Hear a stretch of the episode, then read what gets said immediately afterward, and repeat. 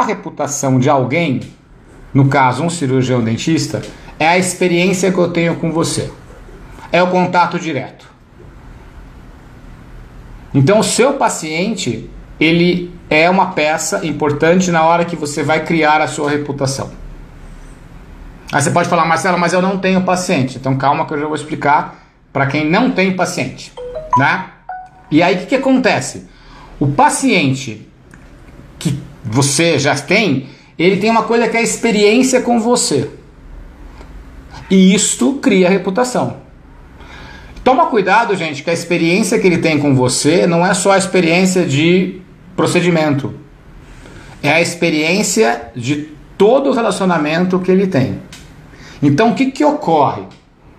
Que a gente já conversou aqui. Desde o momento que ele tem o primeiro contato com você, por meio de uma ligação, por meio de uma rede social, por meio de qualquer tipo de, de, de, de, de cenário, até o momento que acaba o tratamento, tudo o que acontece é a experiência que ele tem com você.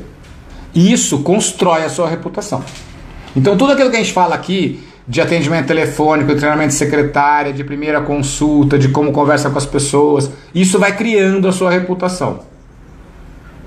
Isso é para quem tem paciente.